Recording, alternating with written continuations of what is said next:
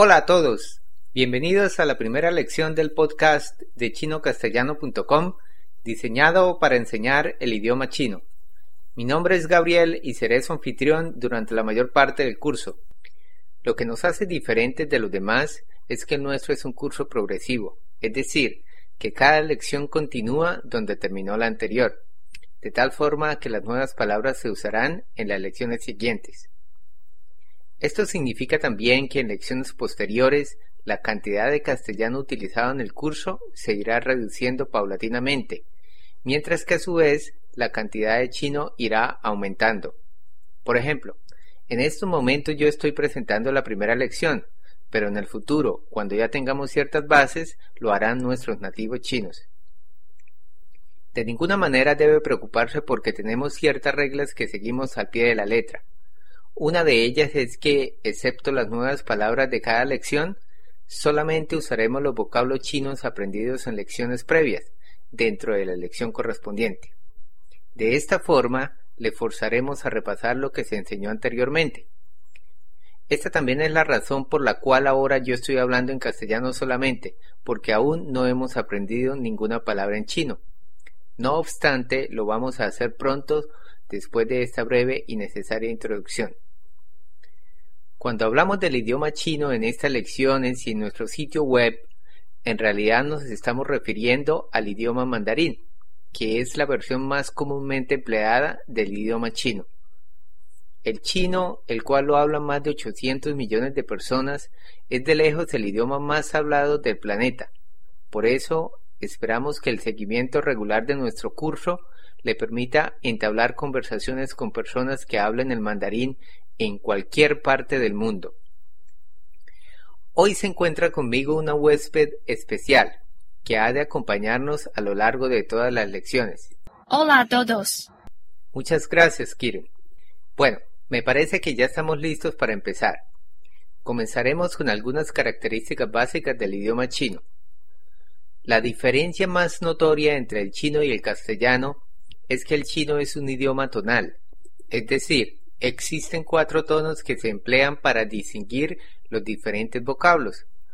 Esta es en realidad la clave para aprender el idioma, ya que una vez que se ha obtenido el dominio de estos cuatro tonos, se ha superado la parte más difícil del aprendizaje. En castellano y en inglés, aun cuando se cambian los tonos empleados, el significado general de una palabra se conserva. Por ejemplo, la palabra cerdo se puede pronunciar como cerdo, cerdo, cerdo, cerdo, entonaciones diferentes empleando los cuatro tonos usados en chino y en todos los casos se entenderá el mismo concepto, cerdo. En chino, si uno quisiera referirse al vocablo empleado para decir cerdo y usase las cuatro entonaciones que acabamos de emplear, estaríamos diciendo palabras con significados completamente diferentes, como lo podrá escuchar más adelante.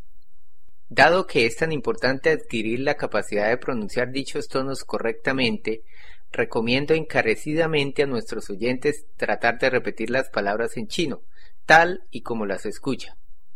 Siempre dejaremos una pausa para que pueda hacerlo. Si no es posible repetir las palabras en voz alta, trate de hacerlo mentalmente. Este método le beneficiará enormemente a medida que vaya progresando en el curso.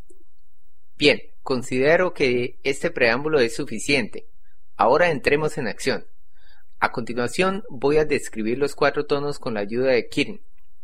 Dime, ¿cómo dice cerdo en chino, Kirin? Chu. Este es el primer tono o el tono alto. Por favor, repítelo otra vez, Kirin. Chu.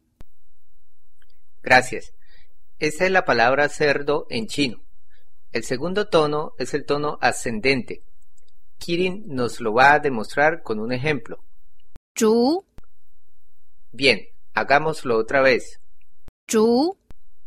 Esto significa bambú, de modo que podrá ver la diferencia entre el carácter Chu. que significa cerdo y el carácter Chu. que significa bambú. Imagine que está en un restaurante y quisiera ordenar carne de cerdo y en lugar de cerdo ordenara carne de bambú se crearía una situación un tanto embarazosa, ¿verdad? De acuerdo. El tercer tono es el descendente ascendente. ¿Cómo suena, Kirin? 主 Muy bien. Una vez más. 主 Correcto. Esto quiere decir cocinar, o sea, un significado completamente diferente. Sucede que a veces es difícil distinguir entre el segundo y el tercer tono. Una manera de diferenciarlos es que la pronunciación del tercer tono se prolonga generalmente un tanto más. Escuche los dos tonos y trate de captar la diferencia. Primero vamos con el segundo tono 主 y ahora el tercero. 主 Espero que haya podido notar la diferencia que existe. Realmente el tercer tono es un tanto más prolongado. Para continuar, el cuarto tono es el que denominamos tono descendente. ¿Cómo es que suena, Kirin? 住 Bien, hagámoslo otra vez. 住 Fantástico. Y significa el verbo vivir.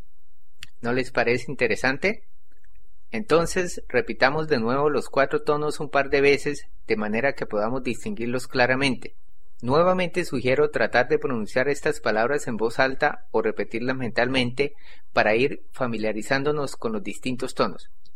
El primero es el tono alto. Chu. Chu. El segundo es el tono ascendente. Chu. Chu. El tercero es un tono descendente-ascendente. Chu. Chu y el cuarto es el tono descendente. 住住 Bravo.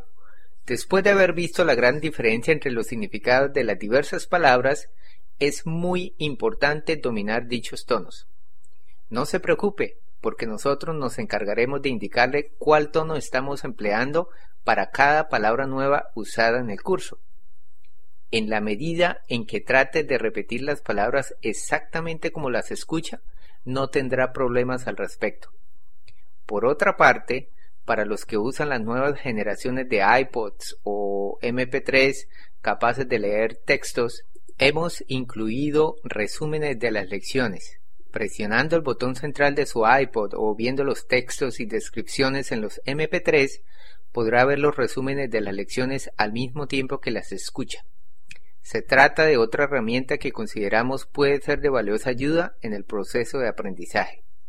Ahora, antes de concluir, Kirin, ¿por qué no seleccionas algunas palabras en chino y las pronuncias para practicar?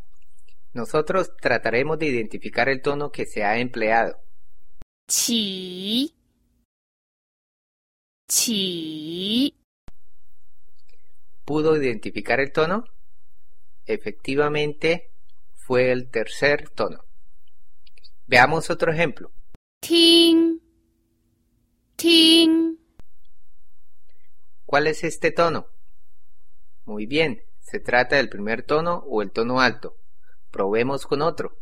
Can. Can. Ese es el cuarto tono o el tono descendente. Hagamos otro ensayo. Lai. Lai.